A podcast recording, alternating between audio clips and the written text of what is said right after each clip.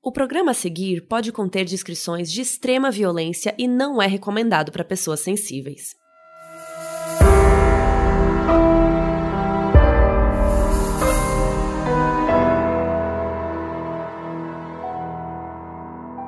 Oi Brasil, aqui é a Carol Moreira.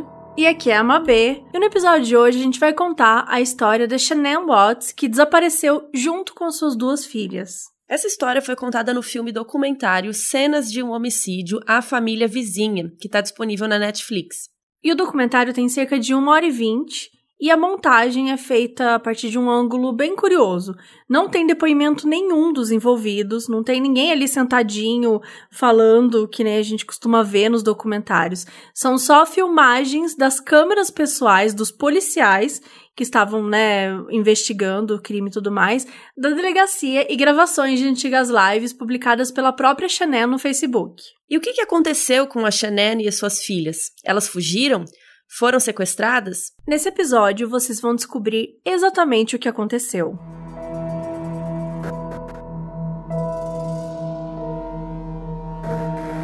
Na manhã do dia 13 de agosto de 2018, a Shannon Watts não estava respondendo às mensagens de uma amiga dela, a Nicole Atkinson, que resolveu então ir até a casa dela para ver se ela estava lá, o que estava acontecendo.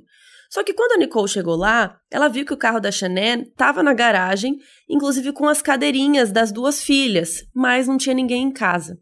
Então ela ligou para um médico, porque a Chanel estava grávida. E naquele dia ela tinha uma consulta com o obstetra. E aí ela descobriu que a Chanel nunca foi na consulta. Então ela ligou para a polícia e ligou para o marido da Chanel, o Chris Watts, que estava no trabalho e foi correndo para casa. Daí, quando todos entraram em casa, as coisas dela estavam todas lá: os remédios, o celular, a bolsa, até a aliança. Então, assim, tudo que ela usava, né, para sair de casa, estava dentro da casa dela. Isso era super estranho. E um dos policiais tinha uma câmera no peito, então toda a operação foi filmada. Por isso a gente consegue ver de fato o que aconteceu: o desespero da amiga, a tensão do marido. Definitivamente tinha alguma coisa errada ali. A Chanel nasceu no dia 10 de janeiro de 84, em Aberdeen, na Carolina do Norte. Ela tinha lupus, que é uma doença degenerativa, e por isso ela achou que nunca teria filhos. Ela já tinha sido casada antes, mas era um casamento que, segundo ela mesma, era muito ruim, abusivo, e acabou que nem durou muito tempo. Só que ela se separou e conheceu o Chris, que era um ano mais velho que ela, e namorou com ele por dois anos e eles eram super felizes. O Chris era o homem perfeito e ela sempre repetia isso para todo mundo que quisesse ouvir. E os dois se casaram em novembro de 2012. E depois de morar uns meses na Carolina do Norte, eles resolveram mudar para Colorado e eles foram para uma cidade chamada Frederick. Só que ao contrário do que o médico tinha dito, né, em relação a lupus, em dezembro de 2013 nasceu a primeira filha do casal, a Bella Watts. E no comecinho de 2015, o Chris arrumou um emprego em uma empresa de exploração de petróleo, a Enadarko. Daí, em julho do mesmo ano, veio a segunda filha do casal, a Celeste, que também é chamada de Cissy Watts. De acordo com o perfil da Chanel no LinkedIn, ela chegou a trabalhar num hospital infantil como atendente, mas recentemente ela estava trabalhando como representante de vendas de uma marca chamada Livell, que é uma empresa de venda direta que oferece uma, abre aspas, experiência de saúde e bem-estar, fecha aspas. O gol. E os produtos, é, os produtos ajudam as pessoas a atingir níveis máximos físicos e mentais, né? seja lá o que isso significa, não é mesmo? É, sei lá. E trabalhar na Level deu super certo para Chanel, porque ela era super carismática, então rapidamente ela foi se destacando e subindo de cargo. Ela chegou, inclusive, a ganhar um carro da empresa por conta de todas as vendas, enfim, estava fazendo bastante sucesso. Umas pessoas falam que parece um esquema de pirâmide e outras que tecnicamente não, mas que é bom tomar cuidado antes de entrar nessa, porque pode não ser para você, enfim. Mas é aí um trabalho que você consegue fazer de casa e por causa disso, a vida dela na internet era super agitada e ela era meio influenciadora. Acabou fazendo parte do trabalho dela ser assim e tá sempre online falando dos produtos e contando e misturando com a vida pessoal. É, ela fazia várias lives no Facebook falando da vida dela, das crianças, mostrando o Chris, né, o marido. E essa exposição não incomodava muito ele, mas ele era mais quietão, assim, tímido. E só que assim, quando ele aparecia nas lives, nas coisas, ele era simpático, de boa. E aí o Chris tinha o emprego dele lá na petroleira como supervisor de campo e a Shannon tava com seu emprego na, eu falei Livel, depois uma B falou Level, sei lá como que é o nome desse negócio, da Level, Level. Level. E ela tá Level. Deve ser Level, né? Deve Porque ser. level é tipo nível, É. sei lá. Mas ela tava indo bem no trabalho, entendeu? Isso que importa. Os amigos falavam que o casamento deles estava indo bem, as crianças estavam felizes, saudáveis. E como diz a Mabê, até aí tudo bem. Só que em maio de 2018, a Shannon descobriu que ela estava grávida de novo. E aí ela resolveu contar pro Chris durante uma live do Facebook, que eu acho bem uma ideia errada pra começar. So pink means That's just the test. I know. It just says the pink is gonna be girls. I don't know. Just the test. That's awesome. Bom, vou descrever um pouquinho o vídeo, mas vai estar na nossa thread, como sempre, arroba modspod no Twitter. E ela aparece na H&M, ela aparece com uma camiseta escrito Oops, we did it again, que significa opa, nós fizemos de novo. E ela segura o teste de gravidez. A gente não consegue ver ela, ela aparece primeiro na câmera mostrando a camiseta, aí depois ela sai de câmera. E aí ele aparece, né? E aí, quando ele aparece, ele vai até ela. Gente, ele anda de uma forma muito robótica, assim. É bem, bem estranho. E aí ele fala, nossa, que incrível. E daí ele pergunta se é uma menina, porque a parte do, do teste de gravidez tem um negocinho rosa. Ela, não, isso é só o teste. Daí eles, ah, tá, eu achei que era uma menina, porque. Aí ela, não, é só o teste. Tipo, é uma conversa meio triste, meio estranha, meio seca, que jogando aqui por cima, dá a entender que ela não ficou muito feliz com a reação dele, né? Ela tava querendo filmar aquele grande momento. Isso é uma coisa que existem muitos vídeos na internet mostrando, tá? As pessoas é, Fazendo isso? fazendo isso. Geralmente não é numa live, né? É, é filmando e tal. E aí você contando pro marido, enfim, né? Não tem muito como ser de outra forma. Então, mas é que você não, não faz ao vivo, né? Porque se a pessoa falar, putz, não quero, putz, sei lá, que bosta. total, não faz, não faz sentido nenhum. E assim, até pelo próprio jeito que você via, ele não se sentia confortável, né? Ele não é uma pessoa que se sentia confortável na câmera. Então você vê que ele ficava meio receoso, assim. E tem gente que se sente confortável, então é complicado também, né? Entender. Vem muita gente falando, ah, porque na câmera dá pra ver isso, aquilo, mas na real é que às vezes a pessoa também só tá desconfortável, né? Então, mas por que, que você acha que esse vídeo é estranho, na sua opinião? Porque não Você acha que ele tá estranho? Eu acho que os dois, entendeu? É, é tão triste o jeito como ele fala, o jeito como ele lida com a situação. E, de novo, é difícil falar porque não dá pra conhecer ele direito tal. Você percebe que ele é uma pessoa tímida, introspectiva, mas também parece que ele é uma pessoa que fala sem emoção. E até ela não parece que tá tão animada, sabe? É uma coisa meio tipo, é, é só o teste, é só o teste. Tipo, não sei, ela não vai lá e dar um abraço, tipo, ah, é uma criança, sabe? Eu sinto que é quase como se ela tivesse esperando algo dele, como ele não deu, ela ficou meio borocochô. E aí também não entregou mais, sabe? Não, não rolou um. Não foi um momento um climão. carinhoso, não foi um momento feliz, ficou um climão.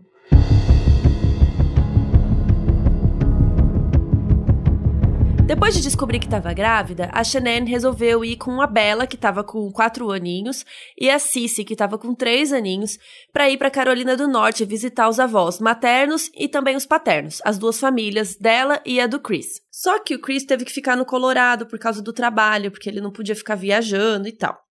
E aí, durante essa viagem, tem vários registros de mensagem de texto entre a Shannon e as amigas dela, falando sobre como a relação do casal estava meio esquisita. E ele, nesse período que ela ficou lá viajando, ele não ligou nenhuma vez pra saber dela, pra saber das meninas e tal. Eles só meio que se falavam por mensagem e ele nunca fez um, sabe, um FaceTime, um nada assim pra Com as conversar com, as próprias direito. filhas. É. Basicamente, o casamento deles não estava muito legal. E eles estavam começando a ter umas conversas sobre isso também, né? Que se eles iam tentar, como que eles iam fazer, o que, que precisava melhorar. E a Shannon sempre falava que ele estava muito distante. Aí ele falava, não, não é por mal, eu amo vocês e tal. Então tava tendo essas conversas sobre o relacionamento deles. E nessa viagem, a Shannon também visitou os pais do Chris. E a mãe dele deu um sorvete pra Cici com algum ingrediente que ela era alérgica, sabe? E ela sabia tal. Daí a ficou muito puta. Tipo, ela não fez de propósito, mas assim, foi rolou um climão e tal. E ela começou a mandar várias mensagens pro Chris, pra que ele tinha que brigar com a mãe dele, que ele tinha que se impor, que era um absurdo, que ela tinha dado sorvete pra própria neta, sendo que ela era alérgica ao ingrediente lá, enfim. E aí ela brigou então com os pais do Chris, voltou para casa dos pais dela e tal, e foi essa, esse momento meio estranho. E essa briga com os pais já tava rolando há um tempo. Porque os pais dele não gostavam da Shannon. Tipo, eles não foram nem no casamento dos dois. Então, o que eu acho muito estranho, e isso é uma coisa meio americana, que muitas vezes os pais conhecem o genro, a nora, enfim, tipo, muito. um pouquinho tempo antes de casar. Você não acha isso estranho? Ai, tem mesmo isso, né? Né, Que tipo, essa- ah, essa aqui, a gente ficou noivo, É. vamos- agora vamos conhecer meus pais. Eu acho isso assim, tão. gente. Como assim? Sei lá, no Brasil já tá rolando churrascão, sabe? Bem antes, assim. Então, eu acho é, essa. Eu, eu acho que no- nos Estados Unidos eles demoram muito pra ter essa proximidade com a família, né? Não é um apego como a gente tem, não é uma. É, é diferente. Então, eu, eu acho muito mais triste, porque se já tem essa, esse distanciamento, se eles ainda nem foram no casamento, quer dizer, qual a relação que eles têm? E ainda assim ela levou as crianças lá, né? Então, aí a mulher vai lá e dá um sorvete com, né, um negócio que a menina não pode tomar. Então, que relação estranha mesmo, assim, né? É, os pais dele não gostavam muito da Shannon e parece que eles não escondiam muito isso, né? Nem foram no casamento. Acho isso bem pesado, assim, Sim, de não ir no casamento do filho.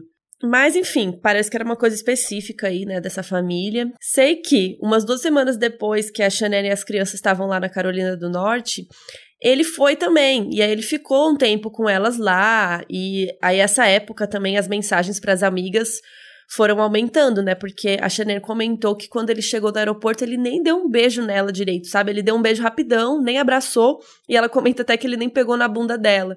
Que, pelo visto, deve ser algo que era uma brincadeira deles, né? Uma coisa comum do relacionamento. E aí as amigas ficam respondendo, tipo, nossa, que estranho, mas será que não? Ele só tá cansado, né? Então as amigas ficam ali dando dicas, aquele papo de bestes, né? Inclusive, ela comentou que eles não estavam transando e nessa viagem que ele nem encostou nela, que eles não transaram nenhuma vez e tal, que ela tava achando isso muito estranho. E, cara, eu, eu achei muito. Não sei se você teve essa impressão também, mas eu fiquei muito incomodada com o próprio jeito que a Chanel trata sexo, assim, pelo menos, né, através das mensagens. Porque no documentário a gente vê também as mensagens que tá trocando com as amigas. E tem um determinado momento que ela fala: Ah, eu tô cheia de tesão. E ele não quis nada, se ele não gosta mais de mim, ele podia pelo menos transar, porque não precisa ter sentimento. Sabe, ela fala de um jeito, tipo, menosprezando Amiga, ela ela tava mesma. horny. Não, mas tava horny. não, exato. É, exato, mas o. Você tá horny, você tá tudo bem, entendeu? Você querer transar com a pessoa. E não você querer, tipo, ai, não precisa ter sentimento, sabe? Eu achei que ela tava meio se desprezando, assim. Ah, entendi. É, eu não sei, eu não, eu não pensei nisso. Eu, eu senti que foi meio assim. Ela tava meio brava. E eu, e eu, de verdade, eu não sinto que ela. Eu não, nenhum momento que ela tá falando, eu nunca sinto que é tesão. A impressão que tem pelas mensagens é que o sexo pra ela, né, tipo, é uma forma de manter certo de que a relação tá, tá, tá indo bem. Eu acho que talvez o relacionamento já não tava ruim. E aí, se o sexo acabou, pra ela era um sinal muito ruim, sabe? Então eu acho que talvez ela tivesse alguma esperança que se eles transassem, a intimidade ia voltar, né?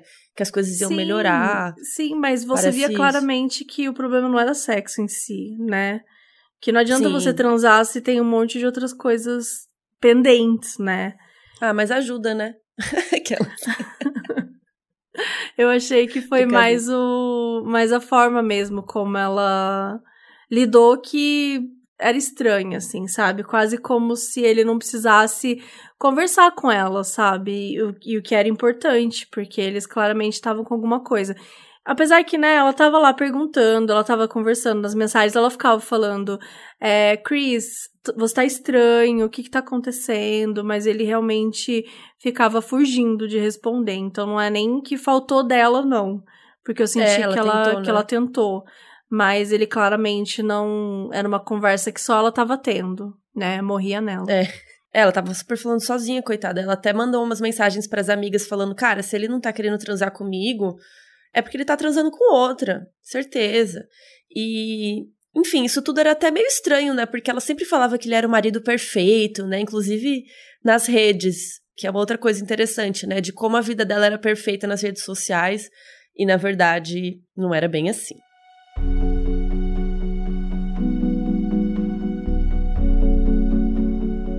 Daí tá, dia 7 de agosto eles voltaram para Colorado, para a vida deles, aparentemente tudo normal. E no dia 9, a Shannon foi para uma viagem pro Arizona junto com a amiga Nicole. E o Chris ficou com as duas filhas deles na sexta, no sábado e no domingo, até que a Shannon retornasse. Ela inclusive deixou uma carta super fofinha para ele, uma carta grande tal, falando do casamento, que ela acreditava que as coisas poderiam ficar melhores que eles iam conseguir superar esses problemas que eles estavam tendo agora, enfim. Só que aí o voo dela atrasou e ela acabou chegando na madrugada do dia 13. A Nicole deu carona para ela do aeroporto, né? Deixou ela na casa 1h45 da manhã. A gente sabe esse horário exato porque é segundo as câmeras de segurança da casa. Inclusive, esse é o último registro da Chanel Watts numa câmera. Foi na manhã desse dia, 9 horas da manhã, que a Nicole começou a mandar mensagem de texto para Shannon e não teve resposta. E aí deu 10 horas, 11 horas, meio-dia. E aí a Nicole, amiga dela, ficou falando: gente, tá muito estranho. Tipo, a Shannon sempre responde rápido, o que que tá acontecendo? E ela resolveu ir na casa da amiga para ver se estava tudo bem, se ela, sei lá, teve um treco, desmaiou, alguma coisa aconteceu. Aí ela foi até a casa da Shannon e aí ela chamou a polícia. Quando a polícia chegou na casa, eles não podiam logo entrar. Eles tinham que ter uma autorização de algum proprietário da casa para poder entrar, né? Sem mandado, aquelas coisas, protocolo, né? E aí o Chris, que era o proprietário da casa, estava chegando, porque a Nicole já tinha chamado ele. Então a Nicole ligou para os pais da Shannon, que disseram que o Chris avisou eles que a Shannon tinha ido visitar uma amiga, mas não souberam dizer o nome. E aí eles chegaram até a autorizar que a Nicole entrasse na casa, os pais da Shannon, porque eles eram meio que também proprietários da casa e tal, não fica muito claro. Mas mesmo assim o policial não podia entrar. Eu sei que depois o Chris chegou, e aí todo mundo pôde entrar, inclusive o policial pergunta várias vezes, né? Ah, posso entrar? Tem certeza, senhor? Posso entrar? Pode entrar porque acho que deve ser algum protocolo e tal. E nisso, o policial tá com aquela câmera, né? Por isso que a gente assiste tudo, porque ele tá com aquela câmera no peito, que eu acho que deve ter em alguns estados, não sei se todos os estados hoje em dia dos Estados Unidos, que é pro policial filmar o que ele tá fazendo, o que, que ele tá conversando, se ele tá seguindo os protocolos. Isso deve ser, imagino eu, por causa de violência policial, né? Que rolava e rola muito ainda. Então, imagino que a câmera deve ser até por isso para dar segurança, né, para as pessoas que eles estão atendendo. E é isso, o Chris chegou, colocou todo mundo para dentro, e aí foi quando a Nicole deu falta dos cobertores das meninas. Né? Aí foi quando notou que o celular da Chanel estava desligado, que ela não estava com seus remédios. Inclusive, quando o Chris ele liga o celular, tem várias mensagens das amigas da Chanel procurando por ela, inclusive a Nicole e algumas mensagens do Chris. E o Chris acha a aliança dela numa mesa da casa. E daí a polícia começa a explorar todos os ângulos. E um deles é procurar para saber se a vizinhança também tem câmeras e conseguir enxergar alguma coisa por câmera de segurança da vizinhança ali e tentar entender o que aconteceu. Então, na câmera do vizinho, conseguiram ver o Chris com a caminhonete dele. E dá pra ver que ele fez três viagens às três da manhã para colocar coisa. Então, ele vai uma vez, duas, três vezes indo para casa e voltando pra caminhonete. E esse vizinho fala pra polícia que o Chris nunca estacionava a caminhonete muito perto da casa porque a Shannon reclamava do vazamento de óleo, né, que fica pingando, e aí ele ficava ali na frente da casa, fica feio, estraga, não sei o quê. Então, ele não parava o carro ali normalmente. Aquilo era meio estranho. E o Chris foi junto com o policial ali na casa do vizinho, né, para ajudar a procurar, saber alguma informação, então ele tava ali. E aí, depois que eles checam as câmeras, o policial fica ali na casa do vizinho para conversar um pouco mais e o Chris vai embora. Só que o vizinho faz um comentário que ele tá achando a reação do Chris meio esquisita. Porque todo o tempo que eles estavam olhando as imagens e tal, o Chris estava super agitado, falando, conversando e tal. E o vizinho falou: Cara, isso é meio estranho. Geralmente ele é calmo, ele é tranquilo e tal. E o policial falou: Não, mas poxa, né? Se coloca na situação dele, né? Uma situação complicada e tal. Mas, beleza. Daí no dia 14 de agosto, que foi um dia depois do desaparecimento, a polícia pediu para o Chris algumas características das meninas e da Chanel para que eles pudessem fazer um alerta. Nesse mesmo dia, a polícia foi até a casa com cães farejadores. E o Chris deu uma entrevista para um canal de TV onde ele faz um apelo para que se a Chanel estivesse ouvindo, que ela voltasse logo para casa. Como se ela tivesse fugido mesmo, assim, com as crianças, sabe? Como se fosse uma decisão dela pegar as crianças e sair de casa e não levar o celular, não levar os remédios, não levar nada. aliança, né? Não levar Que ela aliança. deixou aliança, tipo, ai, terminamos. Shanann, Bella, Celeste, if you're out there, just, just just come back. Like if somebody has her, just please bring her back. I need to see everybody. I need to see everybody again. This house is not complete with without anybody here. Please bring her back. A declaração foi meio esquisita. Porque, como a gente falou aqui, ele é estranho, né? Ele fala meio sem emoção. Tem algumas pessoas que falam que ele fala sorrindo. Eu não acho muito, não. Mas ele fala estranho. Ele, ele fica assim, ah, eu só queria que elas voltassem pra casa. se Tá sem tiver- emoção. Não tem emoção, exato. É estranho. Porque assim, a gente sempre fala sobre isso, o quanto a gente não pode julgar, cada pessoa age de uma forma. E eu acho que realmente é sobre isso. A gente precisa entender que as pessoas são diferentes, reagem diferentes, sentem diferentes. Mas, cara, sua mulher sumiu com as suas duas filhas. Pelo amor de Deus, sabe? Não dá pra ser tão calmo assim. Tipo assim, Eu você tem que estar um não pouco pode desesperado. julgar, mas a gente vai julgar É, sim. é que, dá, é que dá um pouco de. É que dá um pouco de ansiedade mesmo, assim, sabe? É uma situação muito estranha. É uma situação, sabe, que, porra, todo mundo, sua família toda sumiu da sua casa. Então, acho que a gente espera mesmo que a pessoa esteja um pouco mais desorientada. E não tipo, ah, eu queria fazer um apelo pra, se você estiver ouvindo, volta pra casa. É, ele tá meio calmo demais mesmo. E aí ele foi até a delegacia pra conversar com os policiais, que era procedimento de praxe, né, para os policiais pegarem depoimento dele e tudo. E nesse depoimento aí, ele comentou que o casamento deles não tava muito bem, que eles vinham discutindo, que ele tava triste, né? O casamento não tinha mais aquela coisa, aquela chama toda e tal. E o policial até perguntou se a Shannon tinha um namorado ou namorada, ele acrescenta depois. E o Chris falou: olha, se ela tinha, eu não tô sabendo de ninguém, não tô sabendo de nada. E aí o policial até perguntou se ele tinha uma amante, né? Porque ele até faz um comentário assim: ah, eu vi umas fotos suas antigas e você emagreceu muito, né? Você tá super fortão e tal. E talvez isso possa ter relação com querer impressionar uma gatinha nova, né? Tipo, tá com um crush novo, quer ficar bonitão, né?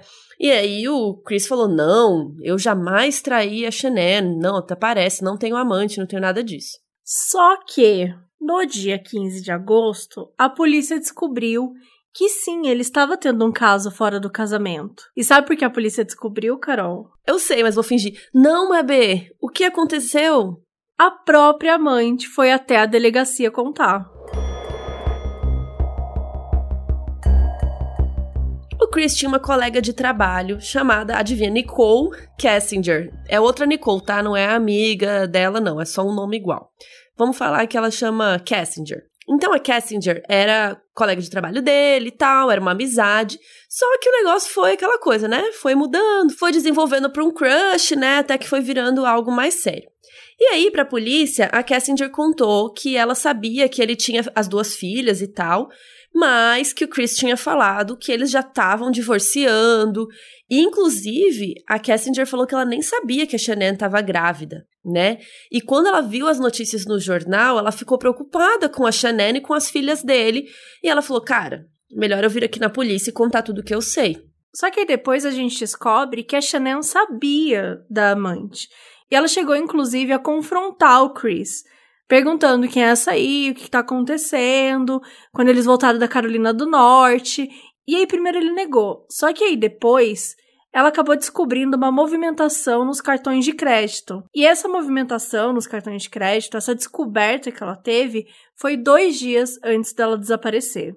Daí a polícia disse pro Chris que sabia da Kessinger, que ela chegou falando com eles, contou a história e tal, e daí ele confirmou que nas cinco semanas que a Shannon estava com as filhas na Carolina do Norte, na verdade ele estava com a Kessinger. Gente, é, já começa desmentindo ele, né? Porque ele fala, não tenho amante, não sei o quê. Corta pra um amante, é. Mostra foto deles juntos, mostra um monte de coisa. Aí a polícia, é, então, é, a sua amante veio aqui e contou pra gente que você tem amante sim, né? E aí, gente, no dia 15 de agosto, adivinhem, o Chris foi submetido a um teste de polígrafo. E, e adivinhem, ele não passou no teste. Sempre falo, gente, esses testes não dizem nada, mas eles dizem do nervosismo e tudo mais. Então ele estava claramente muito nervoso e a polícia falou para ele: Olha aqui, meu filho, é hora de você começar a falar a verdade. A gente sabe que você tá mentindo.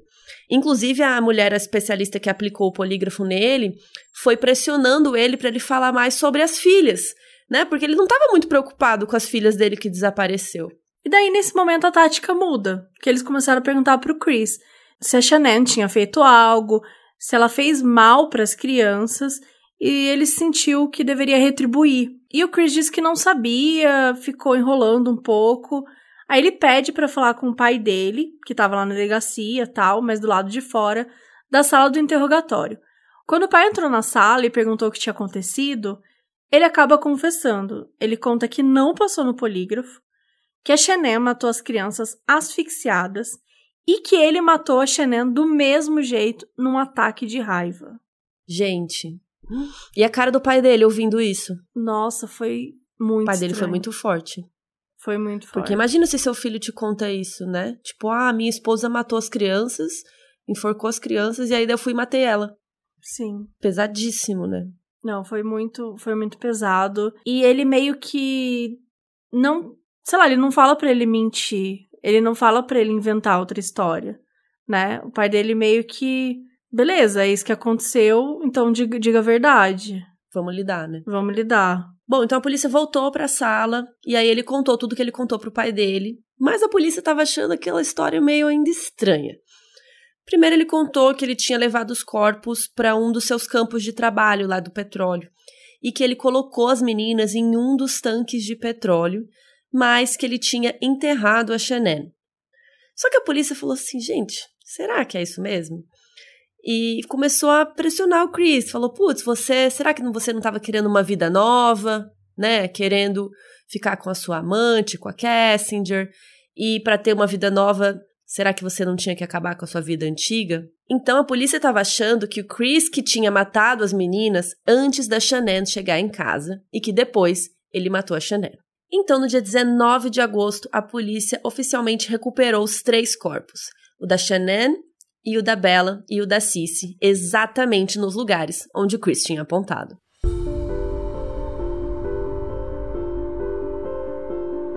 Daí o Chris conta exatamente o que aconteceu. Então a Shannon chegou em casa quando ela estava voltando do Arizona, a 1h45 da manhã, segundo a câmera, como a gente já sabe, e aí eles transaram. Eles acabaram transando, tal, foram dormir, ok. Quando acordou no dia seguinte, ele falou para ela que ele queria o divórcio, ele não estava mais feliz, e a Shannon ficou muito puta, disse que sabia que ele tinha um amante e que ele nunca mais ia ver os filhos de novo. E daí ele teve um acesso de raiva e de maldade, segurou ela e asfixiou. Ele até comentou que ela não lutou contra, né? Inclusive, ele não tinha marca nenhuma de luta no corpo quando a polícia tira foto dele, né? Depois que ele conta isso. Ele não tem nenhuma marca dela tentar brigar ou tentar se salvar e tal. Inclusive, a própria família da Shannon acha isso, né? Que talvez ele tenha matado enquanto ela dormia. Porque eles falam que ela era muito forte, que ela jamais deixaria isso acontecer e tal. Cara, é muito estranho, né? Tipo, uma pessoa começa a te enforcar e você não vai tentar fazer nada. Você vai aceitar a morte? É, eu não muito- acho que eu acho que ela- tem um instinto também, né? É Natural que óbvio, você. o instinto de proteção, de tentar de alguma maneira lutar contra. Eu não, não consigo pensar numa pessoa sendo tão submissa assim. E ela era uma mulher forte mesmo. Ela era. Não, não me parecia também que ela, durante uma briga, que ela falou que. Ah, você nunca mais vai ver nossas filhas. E aí, do nada. Ah, beleza, vou aceitar aqui o que ele tá fazendo. Eu não acho que ela aceitaria. É, eu acho essa história aí bem balela também. E agora que a história começa a ficar bem pesada, gente. Porque a Bela, que é a filhinha mais velha deles, entrou no quarto nessa hora e ela perguntou o que que tá acontecendo, a mamãe tá bem, né? Porque a mãe tava de bruço, assim. Aí o Chris falou, não, ela tá dormindo, né? Deu aquela mentida. Então ele colocou a Shannon enrolada num lençol, colocou ela dentro do carro, no banco de trás, na parte do chão, e aí colocou a Bella e a Cici na parte de trás do carro, ainda vivas. Então ele foi com elas, dirigiu até o local do trabalho dele lá do negócio do petróleo, e ele falou que elas duas fizeram uma viagem de carro inteira abraçadas uma na outra. Segundo ele, um trajeto que levou mais ou menos uns 45 minutos, uma hora. Primeiro ele matou a Cici, asfixiada com o próprio cobertorzinho que elas estavam juntas. Em seguida, ele matou a Bella. E ele jogou os corpos das duas dentro do tanque, como ele havia contado para a polícia. E depois disso, ele voltou para casa e fez algumas ligações. Uma para a escola, cancelando as matrículas das meninas, uma para o corretor, para falar sobre a venda da casa, e mandou uma mensagem de texto para Cassinger, para falar sobre o futuro do relacionamento. Assim, ele não percebeu que a polícia ia, sei lá, ver que ele fez um monte de ligações? Cara, como que você cancela a matrícula das crianças? Você tá super assumindo o crime, não faz o menor sentido. Sua mulher some com as crianças, a primeira coisa que você faz é cancelar as matrículas dela? Você liga pro corretor para vender a casa? É, é surreal. Porque se ela tivesse só fugido, alguma coisa assim, com certeza ele deveria ter alguma esperança que ela ia voltar, ou, no mínimo, você não cancela a matrícula das crianças. Tipo, não faz o menor sentido. É óbvio, é uma preocupação muito estúpida, uma preocupação muito estúpida. Não é, não era o caso, não era aquele momento, não fazia sentido nenhum. A não ser que você tivesse certeza que eles nunca voltariam. E aí, três meses depois do crime, já veio a condenação. E o Chris se declarou culpado de nove crimes, que incluíam o homicídio em primeiro grau premeditado da Shannon Watts e o homicídio em primeiro grau da Bella e da Celeste Watts. Inclusive também interrupção ilegal da gravidez do Nico Watts, que era o bebezinho que ainda estava dentro da barriga da Shannon. E ainda três acusações de ocultação de cadáver. Como ele se declarou culpado, ele ficou inelegível para pena de morte lá no estado do Colorado e a família da Chanel, a defesa, eles não entraram com o pedido de pena de morte, porque a família falou que já tinha morrido pessoa suficiente. Achei muito triste o caso todo, enfim, como a família estava falando mesmo. E o próprio juiz, nas declarações finais, ele disse que era o crime mais desumano que ele já havia julgado. E qualquer coisa abaixo da sentença máxima seria um desrespeito à seriedade do crime. Então ele foi sentenciado a cinco sentenças de prisão perpétua, três consecutivas e duas concomitantes, sem possibilidade de condicional, mais 48 anos pela interrupção de gravidez e mais 36 anos pela ocultação dos corpos. Resumindo, acho que ele vai ficar para sempre na cadeia. O caso do Chris Watts chamou muita atenção da mídia, obviamente pela natureza super cruel como tudo aconteceu, confissão e tudo mais, e também por fazer parte de um padrão chamado de aniquilação de família, que é um crime que consiste em um dos pais matando os filhos e ou seus parceiros. O documentário até traz isso no final e também reforça que esse crime é quase sempre cometido por homens. Apesar disso, o caso do Chris é meio raro, porque normalmente quando esses homens matam a família inteira, eles cometem suicídio logo em seguida. Até saiu um vídeo na Netflix gringa, no YouTube deles, que fala sobre isso da aniquilação familiar e tal. E tem um dado super estranho e interessante, talvez, que esses crimes normalmente acontecem no mês de agosto, antes do início das aulas. O que faz com que fique bem difícil para a polícia descobrir porque as crianças não estão na escola ainda. Então a escola não dá falta das crianças. Então é um mês mais comum desse tipo de coisa. E um dos principais motivos para esse tipo de crime é, e que se encaixa nesse episódio de hoje é problemas no casamento, né? Então, discussões, processo de separação e tal. Mesmo assim, cada caso é um caso, né? Então, a gente só sabe de fato o que, que motivou a pessoa quando ela fala, e a maioria das vezes a gente nem tem a pessoa aqui para falar, porque geralmente ela se suicida, né? E uma coisa que é super importante, que inclusive ajudou um pouco nesse caso aqui da Shannon e da família Watts, é que os vizinhos repararam, né, no carro, o vizinho que comentou, falou, cara, ele é muito calado, ele não fica falando tanto assim, isso tá estranho, tal. Então, a presença dos vizinhos e saber, né, é, querendo ou não, um pouquinho da rotina dos vizinhos é importante, né? E a própria amiga dela que chamou a polícia e tudo quando ela sumiu. E depois a polícia recuperou também algumas coisas do celular do Chris, do Facebook da Chanel, como a gente falou, ela mostrava muito, fazia muitas lives, mostrava muita vida dela. E essas coisas se tornaram muito esquisitas e suspeitas. Uma dessas coisas que mais espantou a mídia na época foi uma foto que o Chris mandou pra Chanel no dia 9 de agosto de uma boneca enrolada com um tapete do Twister e deitada no sofá, assim, uma foto bem macabra mesmo. E sim, você acertou, a gente vai colocar essa foto super esquisita no nosso Twitter, arroba moduspod, e também sigam a gente lá no Instagram, moduspod também. E cara, é bizarro porque é uma boneca enrolada, como se fosse um corpo enrolado num lençol, né? Sim o corpinho da boneca no, em cima do sofá, meio enrolado aqui, assim, como se fosse um lençol branco. Sim, é muito estranho. E a própria Chanel postou a foto no Facebook, falando, não sei o que pensar sobre isso. E colocou uns emojis rindo e tal. E aí tinha uns comentários falando que foi a Cici e a Bella, né, que arrumaram toda essa cena. E aí ela respondeu esse comentário falando, pelo menos elas podem contar uma com a outra. E o próprio pai da Chanel, o Ronnie, chegou a usar essa foto para justificar a premeditação do crime por parte do Chris na época do julgamento. Eu não sei se essa foto diz muito, mas que realmente é estranho. Se realmente as crianças estavam brincando e enrolaram a boneca, é só uma, sei lá, uma ironia horrível, né, do destino. Mas ao mesmo tempo, não sei o que, que ele seria capaz, né? Como assim? Como, como que eu posso falar isso de um cara que fez tudo isso? Sei Exatamente. Lá. Eu acho que uma coisa muito certa de que ele premeditou tudo isso. Enfim, dá super a entender toda a maneira como ele fala, até a natureza com que esses crimes são cometidos.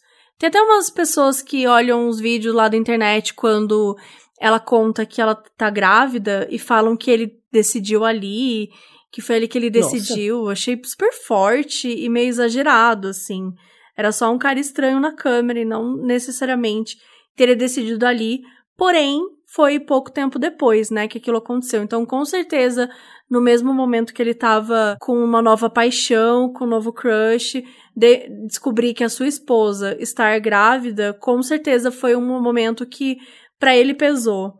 Mas o que é enlouquecedor e que acho que todo mundo fica maluco com essa história é que é, pelo amor de Deus, o divórcio existe, sabe? Usem. Isso é chocante. É chocante. Usem. Sabe? É. é. É, chocante a maneira como.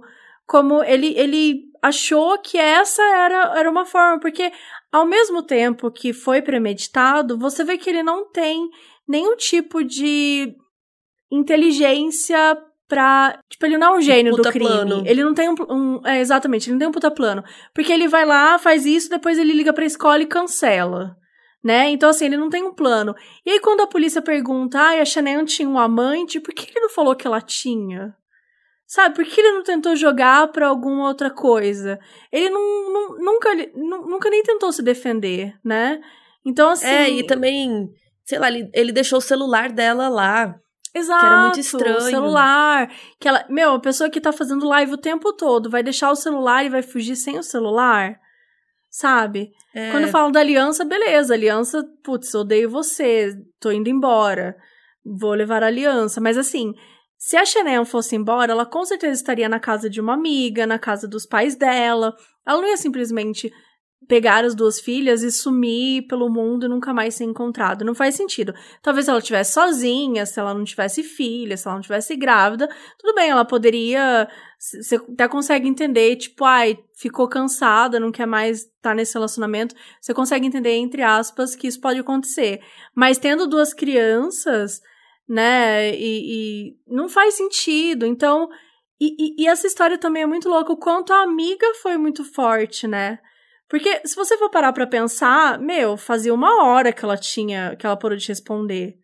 Sabe? É, ela mandou umas nove da manhã, onze e pouco ela já tava na Exato. casa dela. Né? Então, assim, e eu achei isso muito. Claro, a gente ela tem que sentiu, pensar né? também que é uma cidade pequena, né? Então é, é, é, é, fácil você chegar até a casa das pessoas. Porque eu fico pensando assim, se alguma coisa acontece comigo aqui em São Paulo, eu acho que as pessoas vão demorar pra, pra perceber. Eu vou Sabe? perceber, amiga, porque a gente se fala toda É hora. verdade, a gente se fala o dia inteiro. Eu vou ser a primeira a bater lá e eu sei o seu endereço. E você É mora perto. É verdade, então dá, dá tudo certo. Acho que foi um sexto sentido da amiga do tipo, putz, eu sei que ela tava me respondendo, ela tá sempre respondendo, tá sempre online, do nada ela sumiu. Então achei que a amiga foi muito importante. O vizinho de ter reparado, né, na mudança do marido, talvez tenha sido um sinal ali para a polícia, embora muitas vezes, quando acontecem essas situações, a polícia já acaba mesmo olhando para o marido como um suspeito. Então, invariavelmente, em algum momento, ele ia virar suspeito. Mas acho que ter mostrado ali, naquele momento da câmera, também foi importante. É, ele estacionar ali num lugar que não rolava três vezes essas coisas. Mas uma coisa que eu achei bizarra é que ele fala que. Ah, não, ela falou que eu nunca mais ia ver meus filhos, né? As duas meninas e o nenê que ia nascer.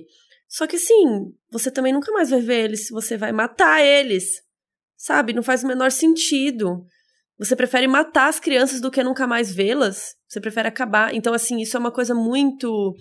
E a gente já né, fala muito sobre isso, do controle do homem sobre a vida da mulher.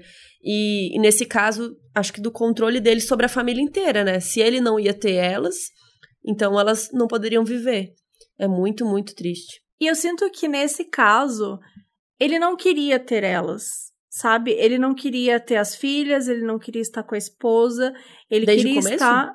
Não, eu sinto que depois foi nesse momento ali. Assim que ele conheceu a amante, ou um tempo depois, tipo, ele, ele queria viver aquela vida. Ele não queria mais viver a vida dele.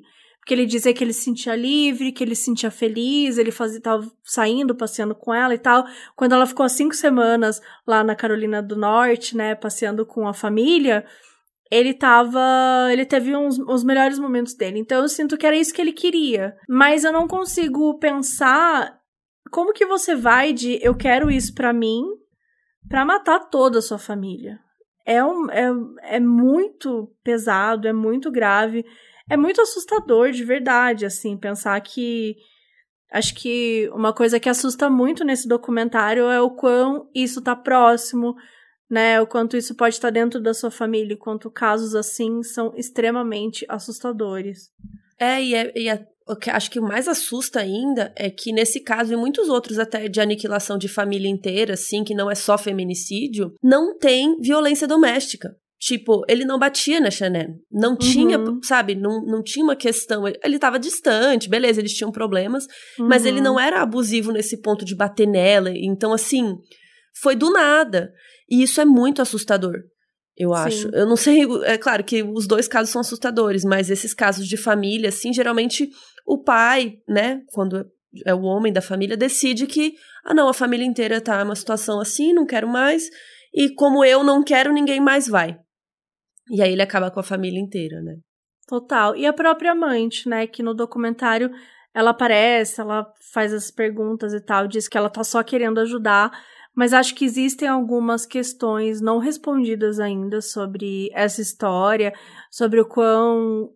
qual- Até onde vai o envolvimento dela mesmo em relação a isso? Se ela teve algum envolvimento com isso, se ela soube de alguma coisa que ele faria, tal, porque ela fala, né? Não tô envolvida, nunca qui- quis que ele se livrasse da família dessa forma. Só que existem, enfim, um monte de teorias, um monte de coisas que vão surgindo aí na internet, mas que fica essa dúvida, assim, do o que aconteceu e o- até onde ela estava envolvida com isso. Ah, eu acho muito difícil ela estar envolvida. Isso é muito coisa familiar, sabe? A aniquilação familiar é um tipo muito específico de crime, sabe? Eu acho difícil ela estar envolvida.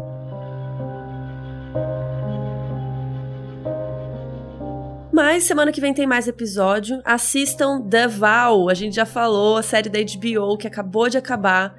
Tá muito boa a série, a gente vai fazer um episódio inteirinho sobre ela também em breve, então assistam.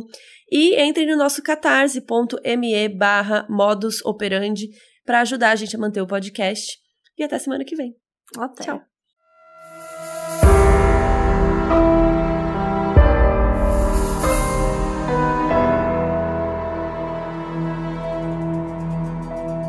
Esse episódio foi escrito por Dude Saldanha e apresentado por Mabê Bonafé e Carol Moreira.